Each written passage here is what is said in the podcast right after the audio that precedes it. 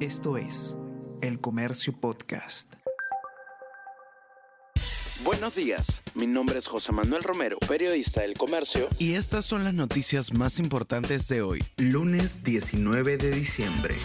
El 62% respalda adelanto de comicios con reformas. Según una encuesta nacional urbano-rural para cuarto poder de El Comercio Ipsos, el 23% señala que deben realizar nuevas elecciones con las condiciones políticas actuales. 53% indica que protestas son organizadas por grupos radicales y el 37% dice que son espontáneas. Por otro lado, 63% rechaza el golpe de Pedro Castillo Castillo para cerrar el Congreso e intervenir los otros poderes.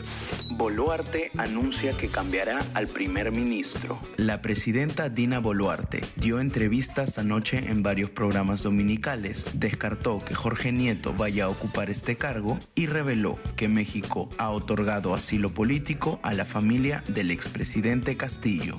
Darwin Espinosa era coordinador de los niños, dice nuevo colaborador. Según testimonio, Espinosa era el enlace entre el gobierno y los otros legisladores de Acción Popular. También se indicó que se realizaban favores a cambio de bloquear vacancia presidencial.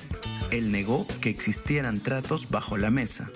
Rusia ataca a Kiev con drones antes de la visita de Putin a Bielorrusia. El alcalde de Kiev, Vitaly Klitschko, confirmó que se registraron explosiones en los distritos de Solomiansky y Shevchenkivsky de la capital. También indicó que varias infraestructuras críticas resultaron dañadas. Messi alcanza la gloria eterna. Argentina obtuvo su tercera Copa del Mundo tras vencer por penales a Francia. Messi es el único jugador en lograr en su carrera un Mundial sub-20, un oro olímpico y ahora un Mundial de mayores. El Comercio Podcast.